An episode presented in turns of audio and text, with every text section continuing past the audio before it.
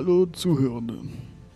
Willkommen zu einer weiteren Folge, in der wir zusammen hinter dem Vorhang des Schweigens schauen.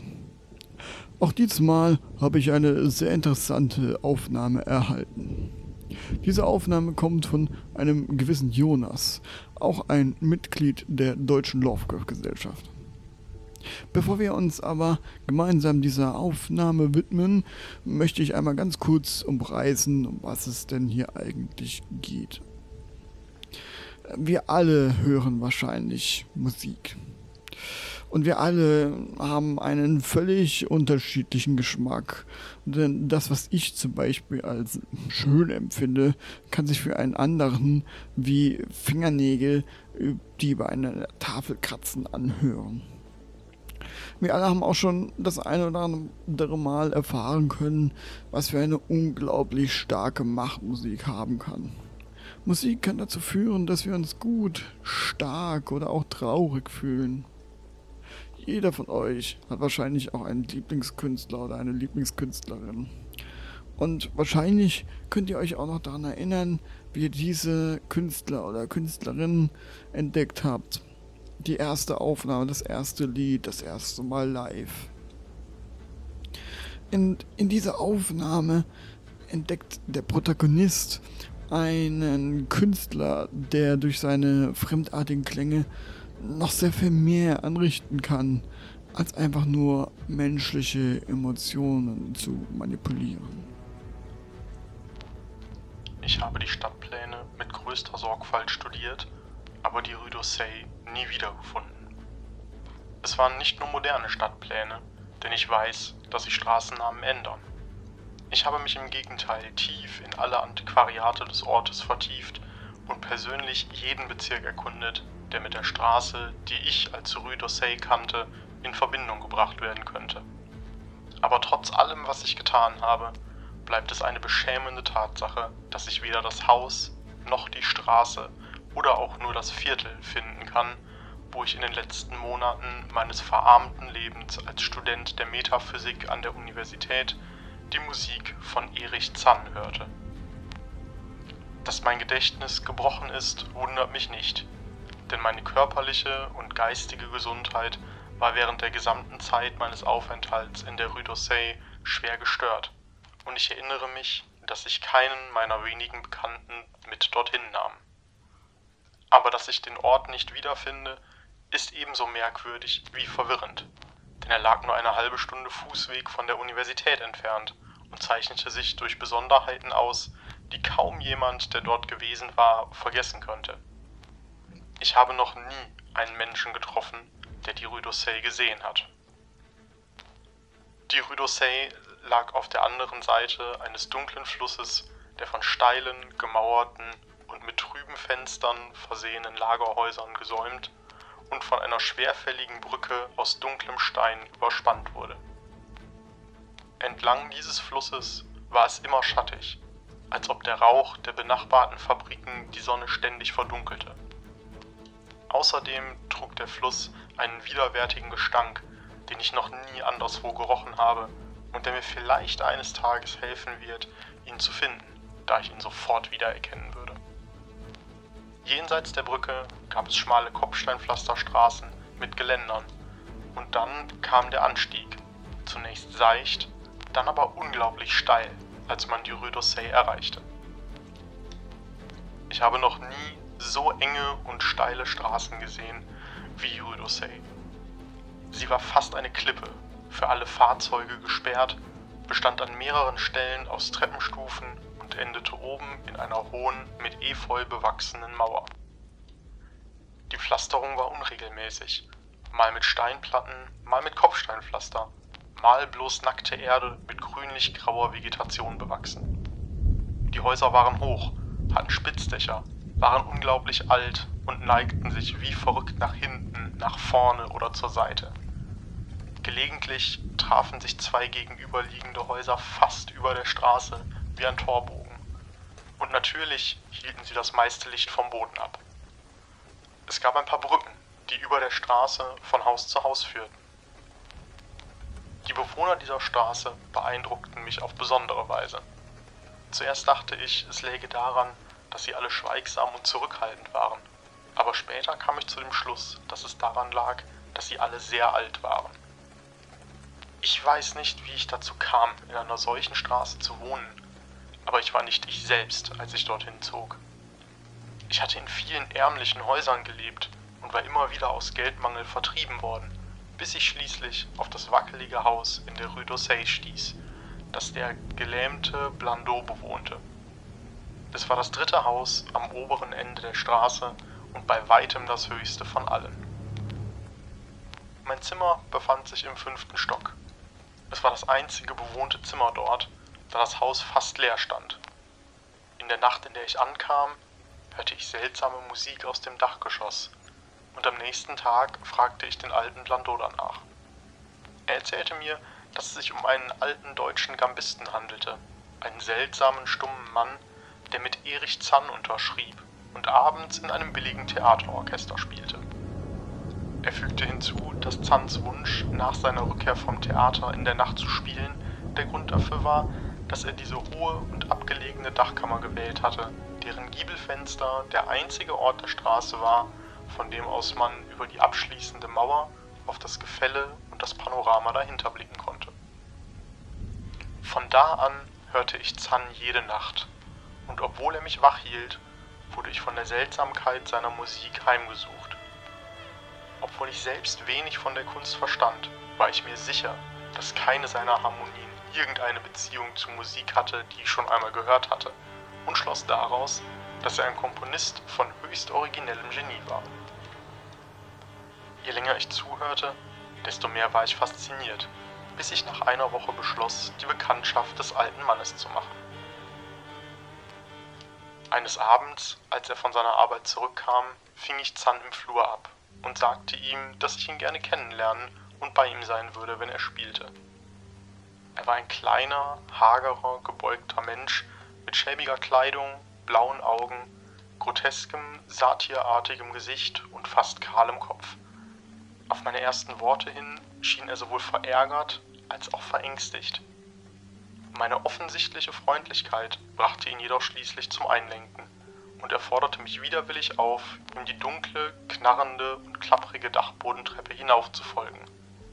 Sein Zimmer, eines von nur zweien in der steil abfallenden Dachstube, lag auf der Westseite in Richtung der hohen Mauer, die das obere Ende der Straße bildete. Es war sehr groß und wirkte umso größer, als es außerordentlich karg und verwahrlost war. An Möbeln gab es nur ein schmales, eisernes Bettgestell, ein schmuddeliges Waschbecken, einen kleinen Tisch, ein großes Bücherregal, einen eisernen Notenständer und drei altmodische Stühle. Auf dem Boden stapelten sich die Notenblätter in Unordnung. Die Wände waren aus nackten Brettern und hatten wahrscheinlich noch nie Putz gesehen und die Fülle von Staub und Spinnweben ließ den Ort eher verlassen als bewohnt erscheinen. Offensichtlich lag Erich Zands Welt der Schönheit in einem fernen Kosmos der Fantasie. Der stumme Mann forderte mich auf, mich zu setzen, schloss die Tür, drehte den großen Holzriegel und zündete eine Kerze an, um die, die er mitgebracht hatte, zu unterstützen. Nun nahm er seine Gambe aus ihrer mottenzerfressenen Hülle und setzte sich auf den am wenigsten unbequemen Stuhl. Er bediente sich nicht des Notenständers, sondern spielte aus dem Gedächtnis und verzauberte mich über eine Stunde lang mit Stücken, die ich noch nie gehört hatte und die er sich selbst ausgedacht haben musste.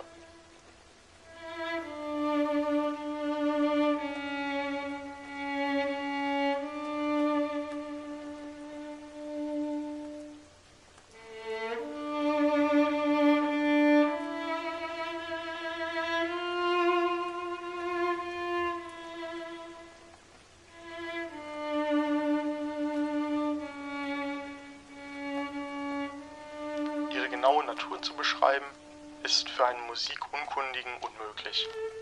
Es handelte sich um eine Art Fuge mit immer wiederkehrenden Passagen von fesselnder Kunstfertigkeit, aber ich bemerkte vor allem, dass ich keine der seltsamen Töne hörte, die ich bei anderen Gelegenheiten aus seinem Zimmer unter mir vernommen hatte.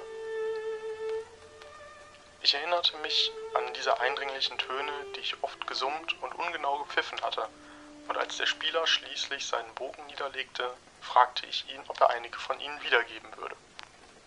Als ich mit meiner Bitte begann, verlor das faltige, satyrartige Gesicht die gelangweilte Ruhe, die es während des Spiels gehabt hatte, und schien dieselbe seltsame Mischung aus Wut und Angst zu zeigen, die ich bemerkt hatte, als ich den alten Mann zum ersten Mal ansprach. Einen Moment lang war ich geneigt, ihn zu überreden, schob sein Verhalten auf die Launen des Alters und versuchte sogar die besondere Stimmung meines Gastgebers zu wecken, indem ich ein paar Lieder pfiff, die ich am Abend zuvor gehört hatte. Aber ich verfolgte diesen Weg nicht länger als einen Augenblick, denn als der stumme Musiker die gepfiffenen Laute erkannte, verzerrte sich sein Gesicht plötzlich mit einem Ausdruck, der sich einer Analyse völlig entzieht, und seine lange, kalte, knochige rechte Hand streckte sich aus, um mir den Mund zu verschließen und so die plumpe Imitation zum Schweigen zu bringen. Dabei warf er einen erschrockenen Blick auf das einsame, mit Vorhängen versehene Fenster, als fürchte er einen Eindringling.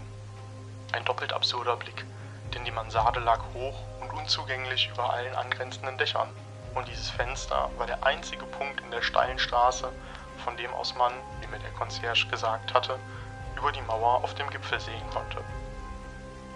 Der Blick des alten Mannes erinnerte mich an Blandos Bemerkung, und mit einer gewissen Launenhaftigkeit verspürte ich den Wunsch, das weite und schwindelerregende Panorama der mondbeschienenen Dächer und die Lichter der Stadt jenseits der Hügelkuppe zu betrachten, das von allen Bewohnern der Rue d'Orsay nur dieser krakelige Musiker sehen konnte. Ich bewegte mich zum Fenster und wollte die unscheinbaren Vorhänge beiseite ziehen, als der stumme Untermieter mit noch größerer Wut als zuvor wieder auf mich zustürmte. Diesmal winkte er mit dem Kopf zur Tür, während er nervös versuchte, mich mit beiden Händen dorthin zu ziehen. Nun war ich von meinem Gastgeber zutiefst angewidert, befahl ihm, mich loszulassen und sagte ihm, ich würde sofort gehen. Seine Umklammerung lockerte sich, und als er meinen Ekel und meine Beleidigung sah, schien sich sein eigener Zorn zu legen. Er drückte mich auf einen Stuhl und ging dann mit einem Anflug von Wehmut zu dem übersäten Tisch hinüber, wo er mit einem Bleistift viele Worte in dem mühsamen Französisch eines Ausländers schrieb. Die Notiz, die er mir schließlich überreichte, war ein Appell an Toleranz und Vergebung. Zan sagte, er sei alt, einsam und werde von seltsamen Ängsten und nervösen Störungen geplagt, die mit seiner Musik und anderen Dingen zusammenhingen. Er hatte es genossen, dass ich seine Musik hörte und wünschte, ich würde wiederkommen, um mich nicht an seinen Exzentritäten stören aber er konnte einem anderen seine seltsamen Harmonien nicht vorspielen, und er konnte es nicht ertragen, sie von einem anderen zu hören. Auch konnte er es nicht ertragen, dass irgendetwas in seinem Zimmer von einem anderen berührt wurde. Bis zu unserem Gespräch im Flur hatte er nicht gewusst, dass ich sein Spiel in meinem Zimmer hören konnte, und nun fragte er mich, ob ich mit Blandot vereinbaren würde, ein tiefer gelegenes Zimmer zu nehmen, wo ich ihn in der Nacht nicht hören konnte. Er würde, so schrieb er, die Differenz der Miete übernehmen. Während ich das abscheuliche Französisch entzifferte, wurde ich dem alten Mann gegenüber nachsichtiger. Er war wie ich ein Opfer von körperlichen und nervlichen Leiden, und meine metaphysischen Studien hatten mich Güte gelehrt. In der Stille ertönte ein leises Geräusch vom Fenster. Der Fensterladen musste im Nachtwind geklappert haben. Und aus irgendeinem Grund schreckte ich mich fast so heftig wie Erich Zahn. Als ich zu Ende gelesen hatte, schüttelte ich meinem Gastgeber die Hand und verabschiedete mich als Freund. Am nächsten Tag gab mir Blandor ein teureres Zimmer im dritten Stock zwischen der Wohnung eines alten Geldverleihers und dem Zimmer eines angesehenen Tapezierers. Im vierten Stock wohnte niemand. Es dauerte nicht lange, bis ich feststellte, dass Zans Eifer für meine Gesellschaft nicht so groß war, wie es den Anschein hatte, als er mich überredete, aus dem fünften Stock herunterzuziehen. Er bat mich nicht, ihn aufzusuchen, und wenn ich es tat, wirkte er unruhig und spielte lustlos. Das war immer in der Nacht. Tagsüber schlief er und ließ niemanden herein. Meine Sympathie für ihn wuchs nicht, obwohl das Zimmer auf dem Dachboden und die fremdartige Musik eine unverständliche Faszination auf mich auszuüben schienen. Ich hatte das seltsame Verlangen, aus dem Fenster zu schauen, über die Mauer und den unsichtbaren Abhang hinunter zu den glitzernden Dächern und Türmen, die sich dort ausbreiten mussten. Einmal ging ich während der Theaterstunden, als Zahn nicht da war, zur Dachkammer. aber die Tür war verschlossen. Was mir gelang, war, das nächtliche Spiel des stummen Alten zu belauschen. Zuerst schlich ich mich auf Zehenspitzen in meinen alten fünften Stock. Dann traute ich mich, die letzte knarrende Treppe zur Dachkammer hinaufzusteigen. Dort, in dem schmalen Flur, vor der verriegelten Tür mit dem verdeckten Schlüsselloch, hörte ich oft Geräusche, die mich mit einem undefinierbaren Grauen erfüllten. Dem Grauen eines unbestimmten Staunens und des brütenden Geheimnisses.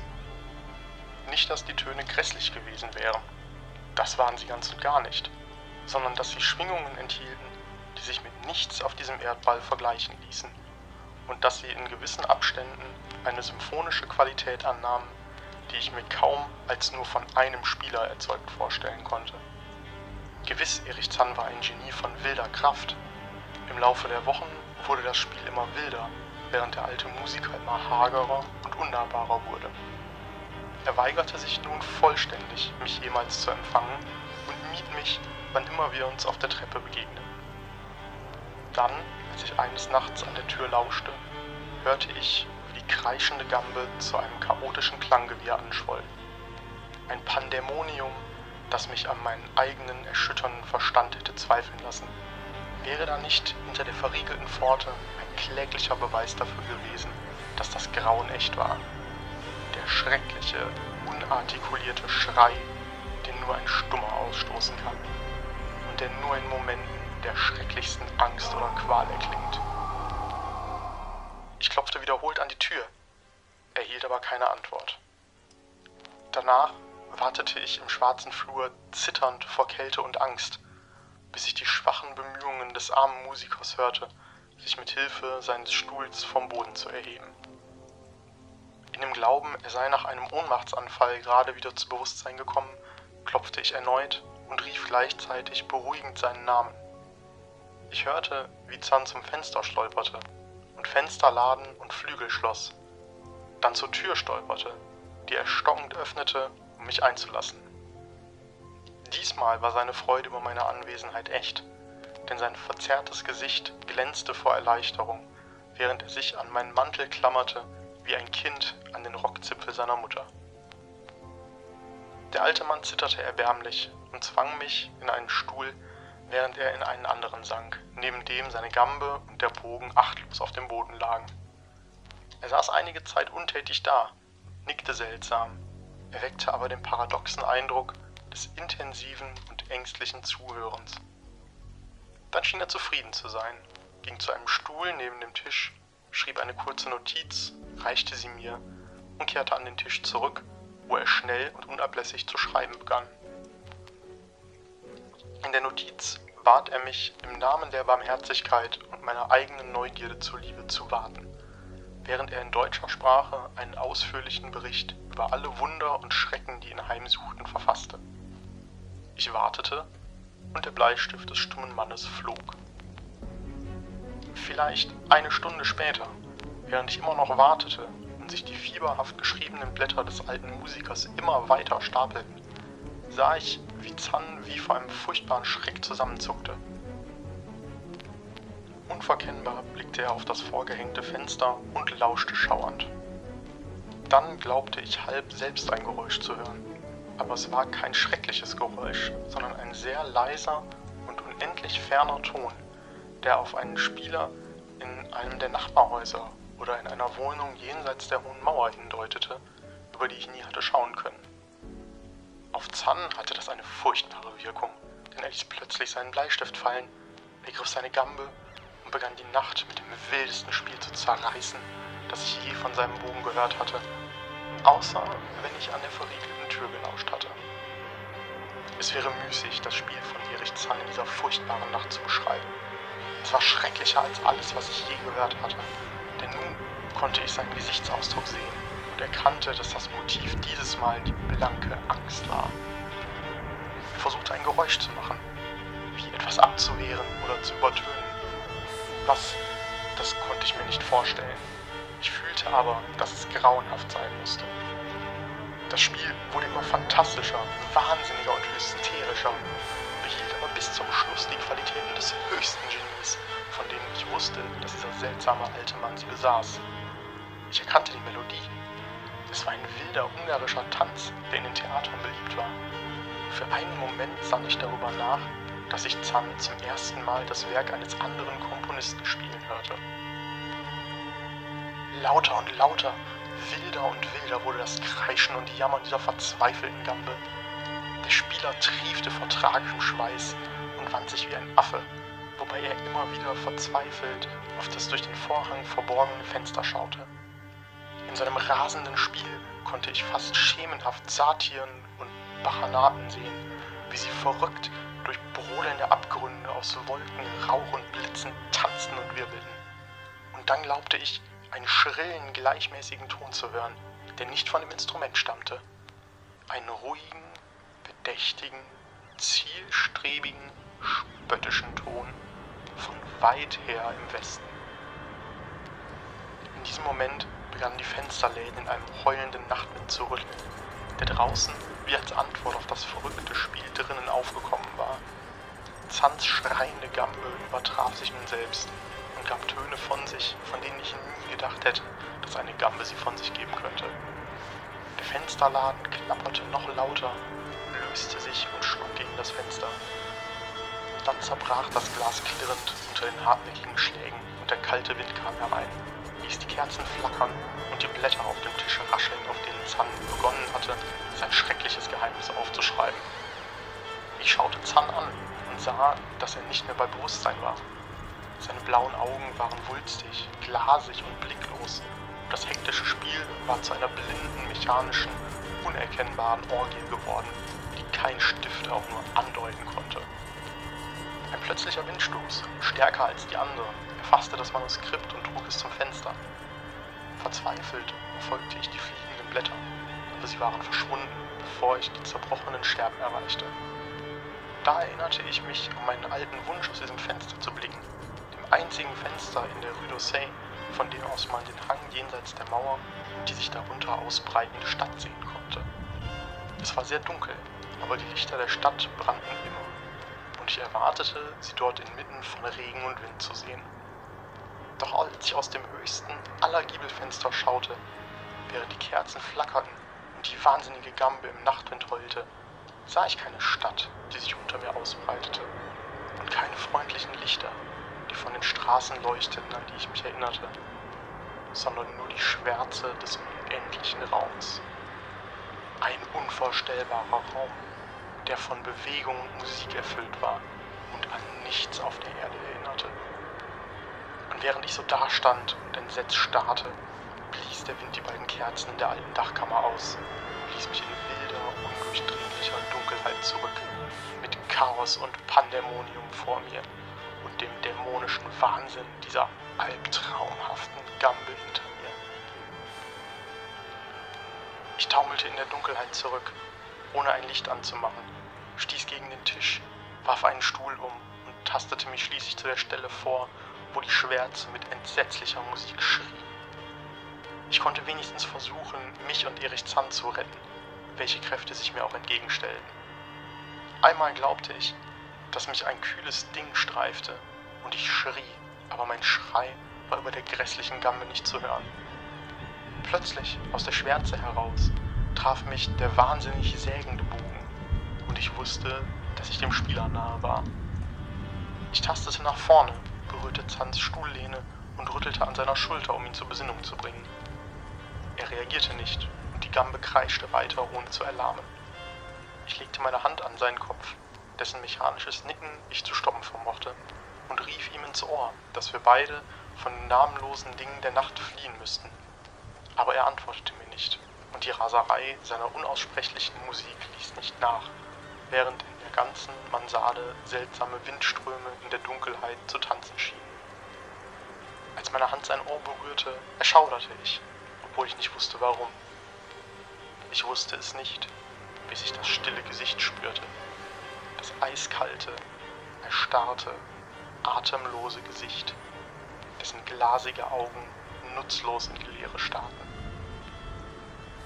Und dann, als ich wie durch ein Wunder die Tür und den großen hölzernen Riegel fand, stürzte ich wild davon, weg von dem glasigen Ding in der Dunkelheit und von dem grässlichen Gebrüll dieser verfluchten Gambe, deren Wut noch zunahm, während ich fortstürmte. Ich sprang, schwebte, flog die endlose Treppe durch das dunkle Haus hinunter, rannte gedankenlos hinaus in die enge, steile und uralte Straße mit ihren Stufen und wackelnden Häusern, polterte die Stufen hinunter und über das Kopfsteinpflaster zu den unteren Straßen und dem fauligen, von einer Schlucht umgebenen Fluss, rann keuchend über die große, dunkle Brücke zu den breiteren, angenehmeren Straßen und Boulevards, die wir kennen. All das sind die schrecklichen Eindrücke, die immer bei mir zurückbleiben. Und ich erinnere mich daran, dass es windstill war, dass der Mond schien und dass alle Lichter der Stadt funkelten. Trotz meiner sorgfältigen Recherchen und Nachforschungen ist es mir nie mehr gelungen, die Rue d'Orsay zu finden. Aber ich bedauere nicht wirklich. Weder das noch den Verlust der eng beschriebenen und in unvorstellbaren Abgründen verschwundenen Blätter, die allein die Musik von Erich Zann hätten erklären können.